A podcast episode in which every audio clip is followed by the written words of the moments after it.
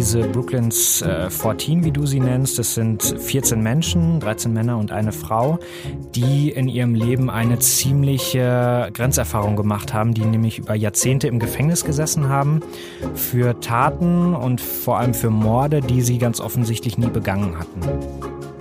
Ähm, das sind Menschen, die äh, heute, ähm, also all die Jahrzehnte später, langsam freigelassen werden und wieder rauskommen und ähm, ihre, ihre Schuldsprüche revidiert sehen. Davon habe ich also gesehen und gelesen und dann ähm, auch getroffen und mit denen Zeit verbracht. Ähm, und so entstand eigentlich das, was dann wirklich auch die Recherche wurde, was genau in diesem Fall da möglicherweise passiert ist und was sie dann auch ins Gefängnis brachte, diese Menschen, ähm, was dieses Bild also abrundete. Soweit, dass eines der Mordopfer in diesen Mordfällen, um die es, äh, um die es hier geht, dass, äh, dass dieses Mordopfer in derselben Straße gewohnt hat, nicht weit weg, wo ich auch gewohnt habe. Und so kann man so ein bisschen sagen, ähm, ja, bin ich so ein bisschen in diese Geschichte reingestolpert. Also bei diesen 14 ist die Besonderheit, dass am Anfang ihrer Fälle und der Ermittlungen in diesen Mordfällen, ähm, dass da derselbe Polizist immer wieder auftauchte.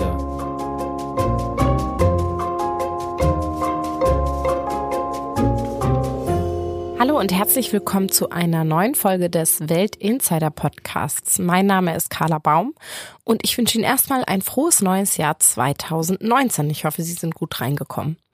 Mein Gast heute ist äh, für aufmerksame Hörer ein alter Bekannter, nämlich Christian Schweppe. Er war letzten Sommer schon mal hier im Podcast zu Gast. Diesmal geht es um einen wieder einen ja spannenden Fall, dem äh, Christian in New York auf die Schliche gekommen ist sozusagen, und zwar den Fall der Brooklyns 14. Da handelt es sich um 14 Männer aus Brooklyn, die in den 90er Jahren ja unschuldig verurteilt wurden als Mörder, deshalb sehr sehr lange Gefängnisstrafen abgesessen haben und äh, das Kuriose an diesem Fall, der in New York auch ein bisschen bekannt ist, ist, dass diese Männer allesamt von dem gleichen Detective festgenommen wurden und auch verhört wurden. Von diesem Fall hat Christian mir das erste Mal erzählt, letzten Oktober. Da haben wir uns in New York getroffen. Ich war als Touristin dort und er war am Ende seiner dreimonatigen Zeit als Austauschjournalist sozusagen dort. Er hat dort in einer Redaktion, in der Redaktion von ProPublica mitgearbeitet und ähm, war eben auf diesen, äh, ja, auf diese Serie von Fällen aufmerksam geworden und hat mir davon erzählt. Und da wusste ich schon, das muss mir Christian auf jeden Fall im Podcast erzählen. Hallo Carla. Ähm, erzähl doch erstmal, was hat dich nach New York verschlagen? Was hast du dort erlebt? Ich bin im Juli hier aus Berlin weg und habe äh, für drei Monate die Zelte abgebrochen und bin als Gastreporter in einer amerikanischen Redaktion gewesen bei ProPublica. Die machen vor allem so ähm, gemeinnützigen Journalismus, die berichten über Dinge, die in der Gesellschaft schieflaufen und wo sie einen Missstand sehen. Und in dieser Redaktion habe ich also diesen Sommer verbracht und da an ganz verschiedenen Themen gearbeitet und aus dieser gemeinsamen Arbeit ist dann eben auch der Text und die Recherche entstanden, über die wir jetzt heute vielleicht ein bisschen sprechen. Lass uns doch mal kurz bei New York äh, bleiben. Ja. Ähm, wie, wie hast du das da so empfunden als Journalist? Ist das Arbeiten ein ganz anderes als hier bei uns oder gibt es, gibt es Parallelen? Also die Bürokultur der Amerikaner, die ist schon etwas anders. Ähm, da geht man jetzt nicht unbedingt zusammen Mittagessen. Das ist Echt? eigentlich sehr unüblich, ja. Es ist ja was sehr Besonderes, wenn man dann doch mal zum Lunch geht. Man isst und frühstückt da im Übrigen auch am Schreibtisch äh, eigentlich nur und geht kaum raus. Oh Gott. Äh, also zumindest viele Kollegen. Nicht alle tun das, aber doch viele. Das war also neu. Ähm, Gerade in so einem Großraumbüro hat man dann seine kleinen Cubicles, seine kleinen Kästen. So wie ähm, man das aus den Filmen kennt. Sozusagen. So wie man das aus den ja. Filmen, gerade aus den Journalistenfilmen, mhm. ähm, klischeemäßig tatsächlich kennt. Ich habe aber tatsächlich versucht, auch so viel wie möglich rauszugehen und von der Stadt auch so viel wie möglich mitzunehmen und aufzuziehen. Und genau, du hast nämlich gewohnt in Brooklyn. Damit hat auch die Geschichte zu tun, über die wir heute sprechen. Vielleicht kannst du mal so ein bisschen erzählen, was ist das für eine Ecke, in der du da gewohnt hast und wie ich weiß, äh, sehr viel Geld für dein WG-Zimmer bezahlt hast. Ja, so, so viel war es dann auch. Berlin ist für, ja auch. Für New Yorker äh, Verhältnisse, nicht so viel für Berliner Verhältnisse. Ja, zwei schwierige Mietmärkte. Auf genau. Jeden Fall. Ähm, also Brooklyn ist ja äh, groß, viel mhm. größer als man jetzt denkt. Brooklyn ist ja nicht nur Williamsburg, äh, was glaube ich inzwischen so jeder kennt, auch als heute das äh, so, so sehr hippe Viertel. Ähm, ich habe viel weiter im Osten gewohnt ich habe gewohnt an der Grenze zwischen Crown Heights und Bedford Stuyvesant. Das ist so eine Ecke, die jetzt gerade eigentlich noch in der Gentrifizierung steckt, wo sich also ganz viel sehr schnell ändert ähm, und wo auch eigentlich jeder Straßenzug noch so ein bisschen, bisschen anders ist. Ähm, bis nach Manhattan braucht man da schon mindestens eine halbe Stunde, eigentlich sogar ein bisschen länger. Diese Gegend, also ich habe das eben auch als so eine hippe Gegend empfunden. Ähm, wenn man jetzt aber weiß, äh, wie das da vor 25 Jahren noch aussah, dann kann einem ja ganz anders zumute werden, oder? Dann sieht man diese Straßen auch so ein bisschen anders. Dann achtet man vielleicht mehr auf die kleinen Details, die sich dann doch noch nicht ganz geändert haben, die dann doch noch nicht so blitzblank sind wie Manhattan. Was war denn das so für eine Gegend in den 90er Jahren? Kannst du das mal kurz beschreiben? Das war in den 90ern, ähm, also Brooklyn war in den 90ern und in den 80ern im Grunde so das Crackhaus Amerikas, also gerade in den 90ern, wo also Crack, äh, Kokain ähm, einfach äh, jeden ähm, so in seinen Bann zog, also eine, eine sehr große Suchtproblematik und dementsprechend auch eine sehr, sehr, sehr hohe Mordrate ähm, in diesen Jahren. Also 1980 hatte man in ganz New York ähm, über 1800 Morde. 1990 war dann so das wirklich brutalste Jahr New Yorks. Also das sind über 2200 Morde und das sind äh, Unfassbar, ne? Zahlen, die man sich heute nicht mehr vorstellen kann. Also wir sind in diesem Jahr jetzt bei etwas mehr als 260 Morden, um mal so einen Vergleich zu haben. Also die Straßen in Brooklyn, die sahen gerade in den 90ern noch ganz anders aus. Und in Crown Heights tatsächlich, wo ich gewohnt habe, ähm, wo heute alles äh, doch ganz, ganz schick und in Ordnung ist, um da auch zu wohnen. In diesem Crown Heights hat es noch 1991 tatsächlich gewaltsame Aufstände gegeben. Das ist noch nicht ganz mhm. so lange her.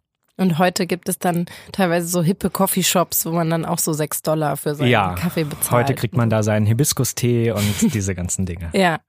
Und äh, über dieses über dieses Viertel und auch, glaube ich, über über Kollegen, dann bist du dann auf eine Geschichte gestoßen. Äh, die Geschichte der Brooklyns 14. Erzähl doch mal. Genau, also diese Brooklyns äh, 14, wie du sie nennst, das sind 14 Menschen, 13 Männer und eine Frau, die in ihrem Leben eine ziemliche Grenzerfahrung gemacht haben, die nämlich über Jahrzehnte im Gefängnis gesessen haben für Taten und vor allem für Morde, die sie ganz offensichtlich nie begangen hatten. Ähm, und von diesen 14 habe ich also, während ich ähm, in diesem Viertel gelebt habe, immer mal wieder was gehört.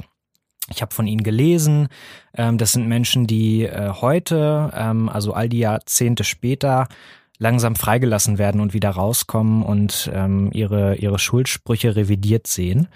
Ähm, davon habe ich also gelesen und bin diesem Fall also immer näher gekommen, habe immer mehr Namen und Opfer ähm, zunächst dann äh, ja einfach gesehen und gelesen und dann ähm, auch getroffen und mit denen Zeit verbracht ähm, und so entstand eigentlich das, was dann wirklich auch die Recherche wurde, nämlich alte Prozessakten sich zu besorgen, Polizeiberichte, ähm, Aktennotizen, diese ganzen Dinge in denen sich also dieses Bild, was genau in diesem Fall da möglicherweise passiert ist und was sie dann auch ins Gefängnis brachte, diese Menschen, ähm, was dieses Bild also abrundete. Und so ging das eigentlich los und es ging ja. dann so weit, dass ähm, eines der Mordopfer in diesen Mordfällen, um die es, äh, um die es hier geht, dass, äh, dass dieses Mordopfer in derselben Straße gewohnt hat, nicht weit weg, wo ich auch gewohnt habe. Und so kann man so ein bisschen sagen, ähm, ja, bin ich so ein bisschen in diese Geschichte reingestolpert.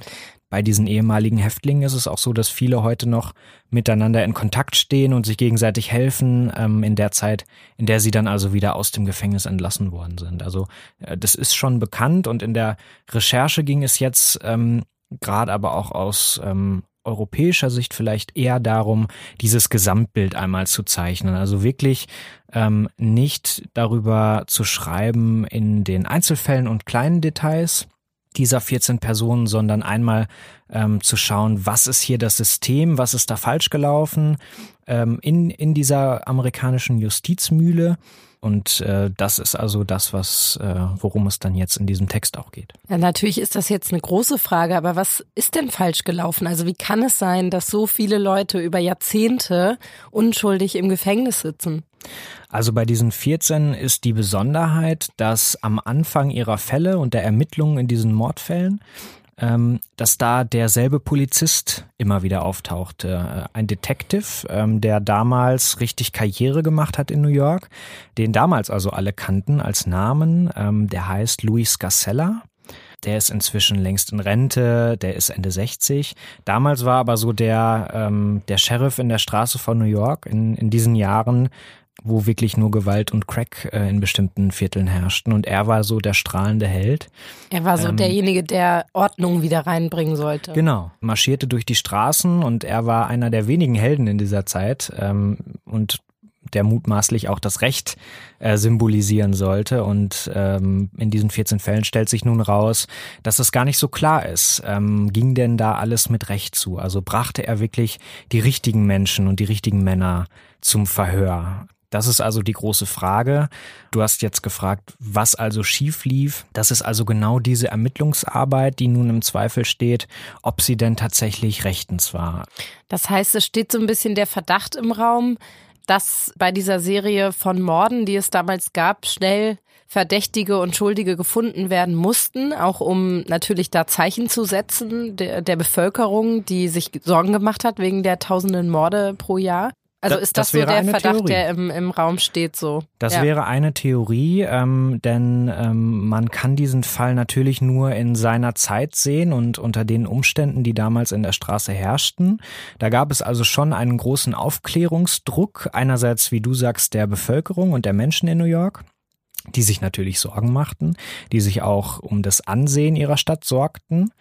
Ähm, aber es gab natürlich auch politischen Druck ähm, für den obersten Staatsanwalt, allein deswegen schon, weil in Amerika es so ist, dass äh, diese Positionen gewählt werden. Mhm. Ähm, wenn also ein äh, ganz prominenter Rabbi in der Straße erschossen wird, und die orthodoxe Bevölkerung von Brooklyn also Druck macht, dann äh, ist natürlich auch für die Strafverfolger und Polizisten ähm, dieser Druck in dem System da.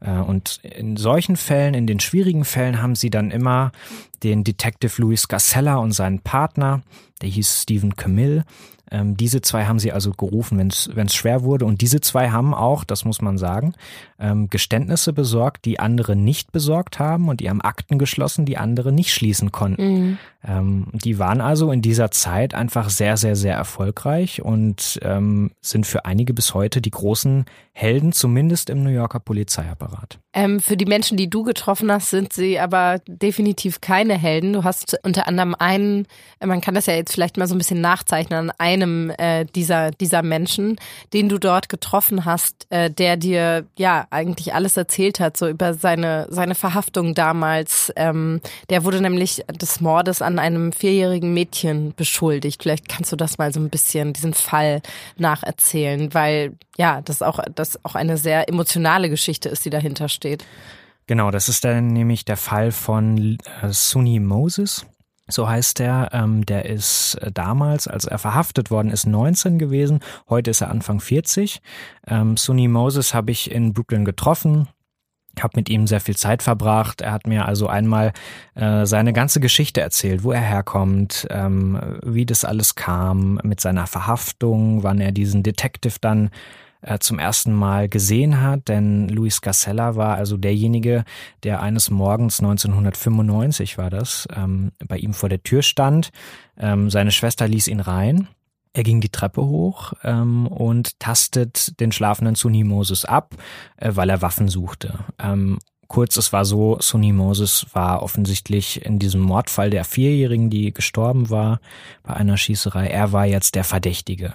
Da muss man direkt dazu sagen, in diesem Moment, in dem er also in das Schlafzimmer von dem Sunni Moses kommt, ähm, da sagt er ihm nicht, äh, da sagt der Detective ihm nicht, dass er ihn verdächtigt. Mhm. Äh, er sagt nur, äh, es gebe da etwas zu besprechen, wir müssen, äh, wir müssen einmal reden und dann nehmen sie ihn mit auf die Polizeiwache.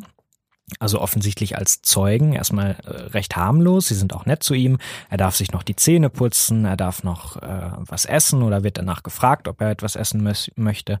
Und dann fahren sie los. Er sitzt aber trotzdem natürlich hinten auf der Rückbank des Polizeiwagens. Ähm, und so kommt dieser Sonny Moses also erstmal in Kontakt mit dem Justizsystem. Er hat mir erzählt, mit Polizisten hatte er bis dahin noch nichts zu tun.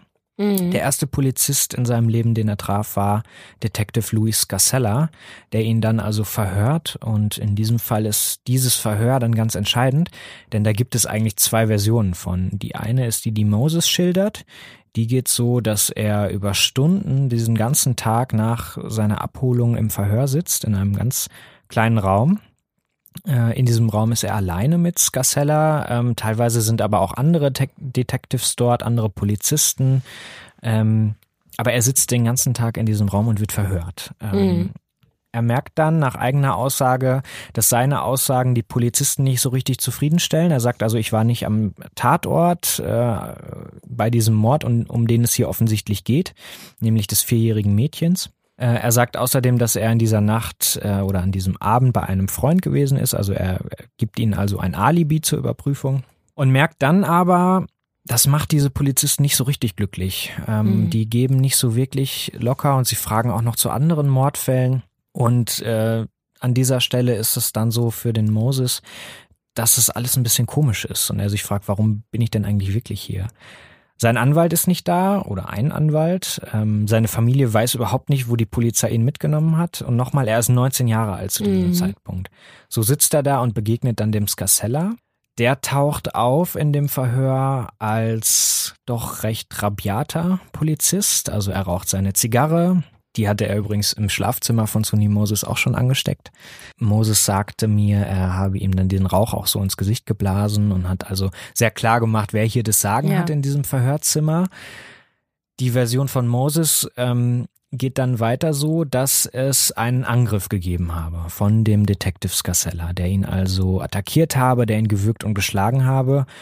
Und an dieser Stelle sagt er dann, hier habe ich gemerkt, ähm, die anderen Polizisten beschützen mich nicht und ich bin in keiner normalen Situation mehr. Ich muss hier also irgendwie raus. Ja. Ich will nur aus dieser Kammer raus. Und dann legen sie ihm ein Geständnis hin, ähm, das ist die Aussage von Moses, das vorformuliert ist, dass er also nur noch unterschreiben müsste. In dem steht, dass er die Tat begangen hat? In dem steht ähm, sinngemäß, dass er sehr wohl dort war und mhm. dass er also verantwortlich auch für diese Tat wäre, für diesen Mord an der Vierjährigen. Das steht dort drin, er unterschreibt es am Ende dieses Tages, ähm, obwohl er sagt, ich bin es ja nicht gewesen. Ja. Ähm, weil er einfach nur dort raus will. Genau, das ist ja. seine Aussage. Er wollte nur aus dieser Kammer. Die andere Version dieses Verhörs ähm, ist die von dem Detective selbst. Er streitet es ab, der sagt, ähm, das ist so nicht gewesen. Er sei noch nicht mal auf der Polizeiwache gewesen zu diesem Zeitpunkt. Ähm, wie wir heute wissen, ist das einfach nicht wahr, denn mindestens einer seiner Kollegen, also auch ein Detective, hat ihn nachmittags an diesem Tag tatsächlich auf der Wache gesehen. Und deswegen stehen die wahren Geschehnisse dieses Tages ähm, heute sehr in Zweifel. Es gibt noch andere Ungereimtheiten in diesem Fall, was zum Beispiel die Belastungszeugen angeht, die also den Sunni Moses ähm, beschuldigten zunächst. Das waren zwei Menschen. Ähm, und so kommt es dann, dass 1997 ein Schuldspruch fällt und Sunni Moses ähm, ins, ins Gefängnis geht als Mörder einer Vierjährigen. Und es auch bleibt bis ans Ende seiner, seiner Haftstrafe oder zumindest sehr, sehr lange Zeit. Genau, ja. tatsächlich sogar darüber hinaus, mhm. denn ähm, da springen wir jetzt ins Jahr 2013. Ja. Das ist das Jahr, in dem äh, der Sunni Moses freikommt. Auf Bewährung. Ja. Das bedeutet aber, ähm, in diesem Moment ist er ja weiter ein eingetragener Straftäter, also weiter ein Mörder. Er ist sogar der Mörder einer Vierjährigen, ein Kindermörder. Er findet keine Arbeit, denn wer Klar. will so jemanden einstellen in New York? Ähm, das ist also sehr schwierig für ihn. Das dauert ganz, ganz lange, bis er überhaupt Arbeit findet. Ähm, mhm. Dass er sie findet, hat damit zu tun, dass jetzt ein Prozess beginnt und eine Phase beginnt, wo sein Ruf tatsächlich wiederhergestellt werden soll.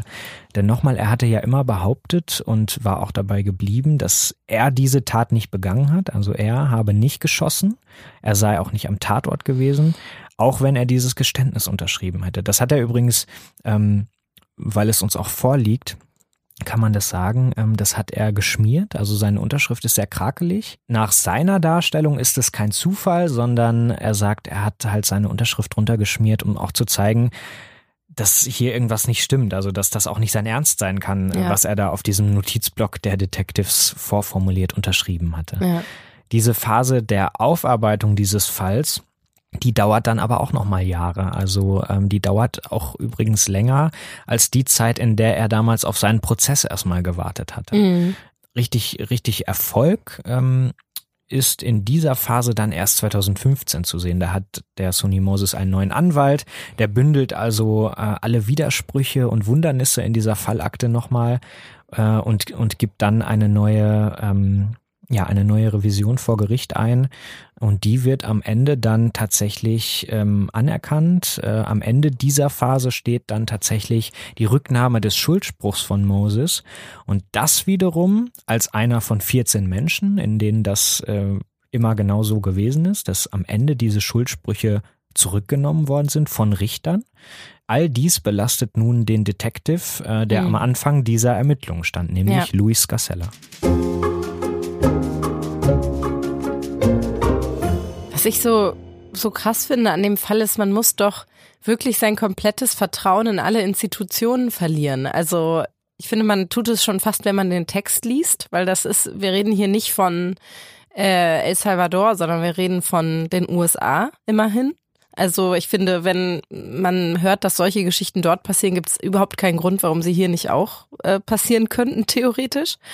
Und ich meine, du hast in New York gelebt die Polizei ist dort so überpräsent. Also man hört, man hat ja quasi das Heulen der Sirene im, im Ohr, wenn man, wenn man daran denkt. Richtig, also. Wie man so damit konfrontiert sein kann, jeden Tag, wenn einem solches Unrecht widerfahren ist, dass einem das Leben, ja, wenn nicht zerstört, so doch wirklich heftig zerbombt hat. Da hast du absolut recht. Also heute ist es natürlich so, dass die Polizei sehr präsent ist. Ähm, Im Justizsystem dieses Landes ähm, in den USA gibt es natürlich so ein paar Feinheiten und Besonderheiten. Ja. Ähm, aber du hast natürlich recht. Also insgesamt ist das ja genau die Frage, nämlich diese Grenze so zwischen ähm, Zweifel und Gewissheit und einem richtigen Urteil und einem falschen Urteil. Und gerade in einem Mordprozess ist das, würde ich sagen, aber eine sehr, sehr entscheidende Grenze. Denn ja. ähm, wie, du, wie du ja richtig sagst, jemand, der falsch verurteilt wird und dann auch noch als Mörder, dessen Geschichte erschüttert tatsächlich das, das Grundvertrauen in die Justiz äh, und auch in die Institution ähm, des Justizwesens. Ja, absolut. Würdest du sagen, das hat dir die Recherche, also auch wirklich eine sehr intensive Recherche an diesem Fall, dass das irgendwie deinen Blick auf dieses Land oder diese Stadt verändert hat? Also es macht einen doch auf jeden Fall nachdenklich, ähm, denn man stellt sich ja auch am Ende selbst die Frage, ähm, wie konnte das passieren, dass es wirklich Jahrzehnte dauert, dass dieses offensichtliche Unrecht vieler Menschen und in Klammern auch ihrer Familien natürlich, dass dieses Unrecht also getilgt wird und dass endlich mal diese dunkle Ära von New York nach all der Zeit aufgearbeitet wird und möglicherweise die Stadt also auch ihre eigene Geschichte ja umschreiben muss. Sie war eben nicht immer so reich und schön wie jetzt heute, ja, also ja. sie war nicht immer so eine Touristenstadt wie heute, gerade Brooklyn. Ähm, das macht doch schon nachdenklich und dann fragt man sich natürlich, Mensch, wie kann das eigentlich sein? Ähm, wer müsste mal die Verantwortung tragen, auf der anderen Seite gehört natürlich auch zur Wahrheit, dass es alles wahnsinnig komplex sind. Ja. Also komplexe Fälle sind. Ähm, ja. Das ist alles nicht so durchsichtig. Ähm, da ist nicht sofort klar, wer jetzt Täter und wer Opfer ist. Ähm, so ist einfach die, die Realität und ja. so ist, so ist unser Leben in diesen, in diesen Fällen vor, vor allem auch. Und es gibt ja auch, also was ja immer so ein bisschen mitschwingt, ist ja die Aktualität äh, dieser Fälle. Also nicht, nicht nur die konkrete Aktualität, dass es einfach immer noch Auswirkungen auf das Leben dieser Menschen hat, sondern wir haben eine Diskussion über unschuldig erschossene schwarze äh, junge Männer in den USA, die gerade in den letzten Jahren wieder unfassbar aktuell geworden ist. Das ist dann, die sind zwar nicht im Gefängnis, Gefängnis, sondern tot. Aber so, es, es schwingt immer diese Frage von Ungerechtigkeit der Polizei, des, des ganzen Justizsystems dort natürlich auch mit. Absolut. Also gerade das Thema Polizeigewalt äh, beschäftigt die USA bis heute. Ja. Gleichzeitig ist es in diesen Fällen der Falschverurteilten ja so, dass das äh, kein Thema der Vergangenheit ist, sondern mhm. während dieser Recherchen in diesem Sommer wuchs diese Gruppe auch nochmal. Also äh, da bekam sie ihr letztes Mitglied, ähm, Sean Williams heißt dieser Mann. Der ist im Juli also äh, jetzt erst entlassen worden. Ähm, es ist auch nicht ausgeschlossen, dass die Gruppe weiter wächst. Also es gibt im Büro des Bezirksstaatsanwaltes in Kings County in, in Brooklyn gibt es ähm, seit einigen Jahren auch eine Sonderkommission, die arbeitet also generell alte, zweifelhafte Fälle auf, äh, die beschäftigt sich aber auch stark mit dem Detective Louis Scassella.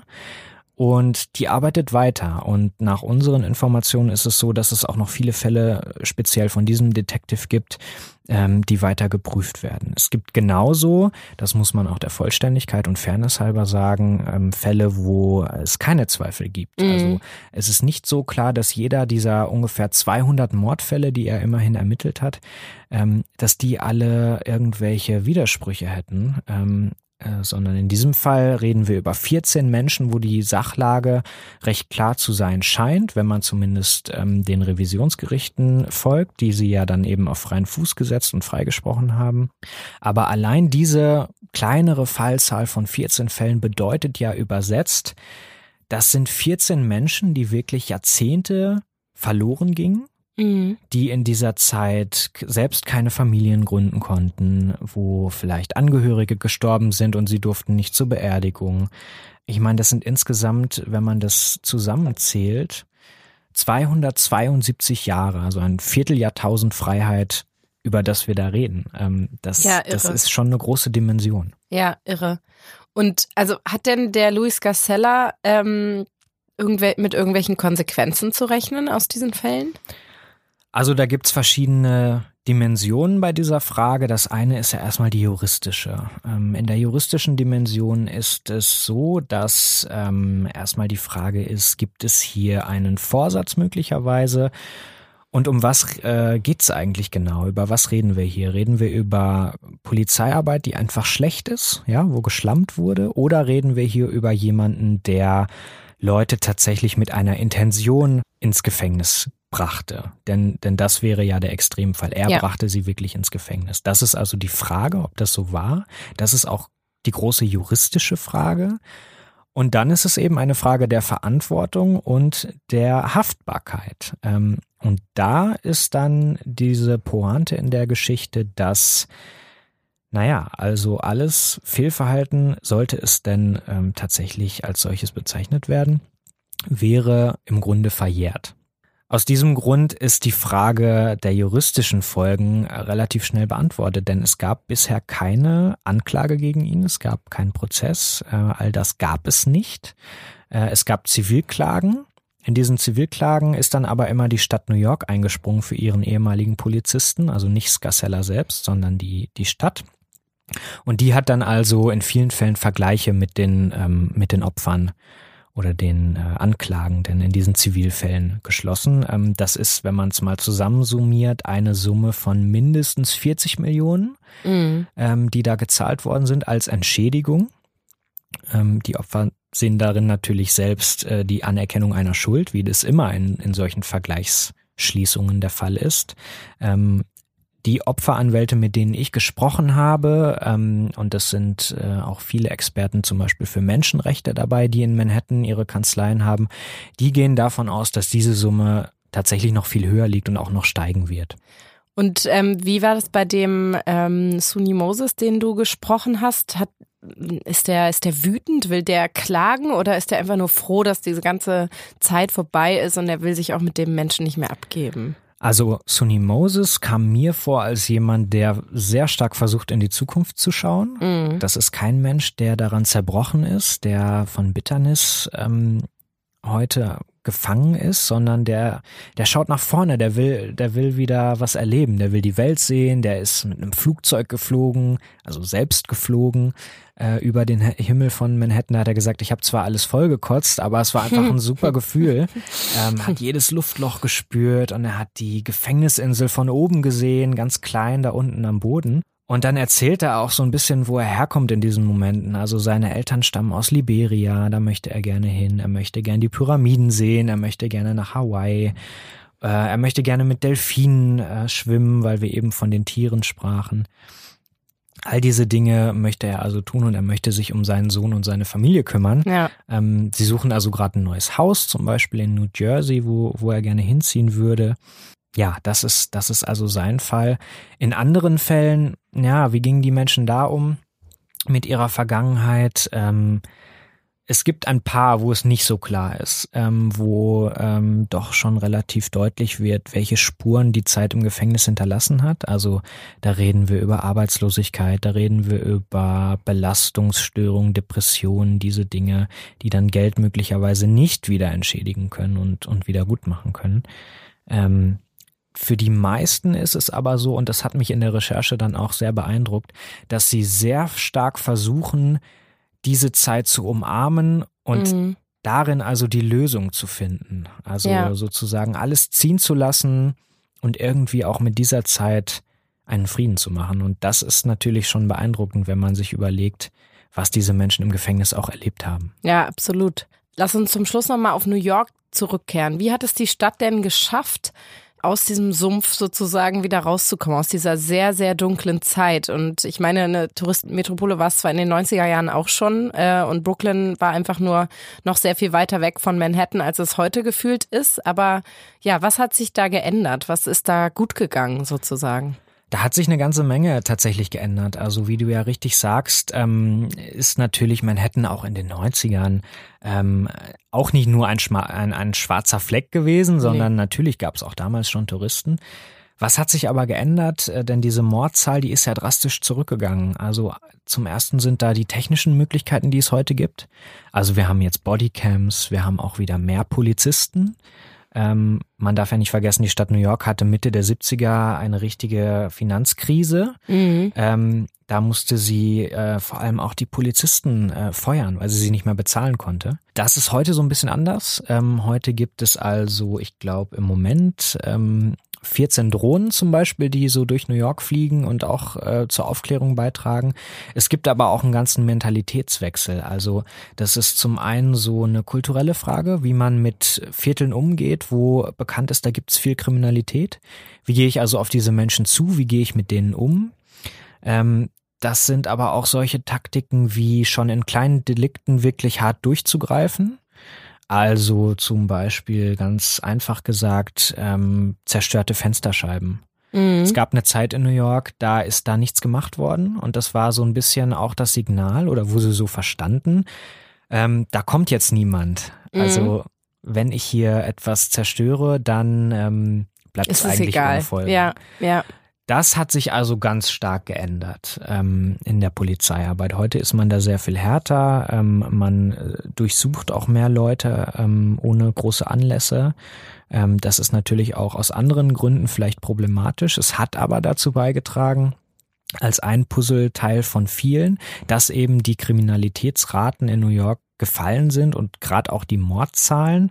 Ähm, die Frage ist dann vielleicht, wie ist vor diesem Hintergrund die Rolle von solchen Polizisten und diesen Helden äh, aus dieser Zeit heute, ähm, wie ist, wie ist über die zu denken? Ja haben die nicht vielleicht doch durch ihre möglicherweise härtere Art äh, oder Grenzgängerart, haben die nicht auch so ein bisschen dazu beigetragen, dass es sicherer wurde? Mhm. Aus ihrer Nur was Sicht ist der Preis dafür sozusagen? Richtig. Ja, ja. Also ähm, das ist eigentlich genau ihre Verteidigungslinie. Sie sagen zwar, also erstens, wir haben überhaupt nichts falsch gemacht. Mhm. Äh, sie weisen aber schon darauf hin, das macht auch der Detective Scarcella, ähm, dass eben in dieser Zeit die Mörder auch nicht nach Regeln spielten. Mhm. Und deswegen es möglicherweise auch in Ordnung gewesen wäre, dass ja. man als Polizist dann auch ein bisschen an Grenzen geht, dass man also täuscht, ähm, dass man Verdächtigen sagt, dass sie schon längst überführt seien. Ja. All diese Dinge. Also die klassische Frage von rechtfertigte diese Zeit, äh, diese, diese Crack-Zeit in Brooklyn, rechtfertigte sie all die Verhaftungen und Schuldsprüche, die genau. es gab. Genau, heiligt der Zweck die Mittel sozusagen. Genau, ja. und darüber gibt es einfach diese große Frage ähm, des Rechts und, und des Unrechts. Ja. Und diese Frage, die stellt sich New York gerade und das ist ähm, für alle Betroffenen eine, eine sehr wichtige Frage, denn hier geht es einfach um die kompletten Lebensgeschichten. Und hier geht es dann möglicherweise ja auch um was, was sich einfach umkehrt. Also ja. die Frage, sind, äh, sind die Täter von damals nicht die Opfer von heute? Noch eine ganz letzte Frage. Ähm, so auch mit dieser Recherche im Gepäck, also auch, aber auch mit deiner Erfahrung von dort, hast du einen anderen Blick auf Berlin, so wenn du zurückkommst? Also ich meine, erstmal ist, kommt ein Berlin ja vor wie ein Dorf, wenn man irgendwie einmal in New York war, weil es einfach viel, viel kleiner ist. Aber ähm, hat das irgendwie deinen Blick geschärft für Probleme, die es im Prinzip auch hier gibt? Also wir reden hier über Clan-Kriminalität und so. Also ähm, kommt einem das dann alles so in Puzzle-Miniaturform hier vor, was man dort gesehen hat? Oder wie hat sich das bei dir verändert? Das ist eine schwierige Frage. Also es gibt natürlich so Momente oder, oder wie soll ich sagen, kleine Erfahrungen, die man dann vielleicht meint, hier wieder zu erkennen. Ich wäre aber insgesamt, glaube ich, vorsichtig mit Vergleichen zwischen New ja, York und so, Berlin. Super schwierig, aber ähm, aber Frage ist eher so, ob es deinen Blick schärft, sozusagen. Oft guckt man ja anders auf sein Zuhause, nachdem man mal weg gewesen ist. Total, ja. ja. Also ich glaube, dass die Frage der Polizeigewalt und wie geht die Polizei mit Verdächtigen und Straftätern, ähm, wie geht sie mit diesen Menschen um? Ähm, welche Rechte gesteht sie ihnen auch ein? Denn diese Menschen haben Rechte. Gleichzeitig muss natürlich auch ähm, für Recht und Ordnung gesorgt werden.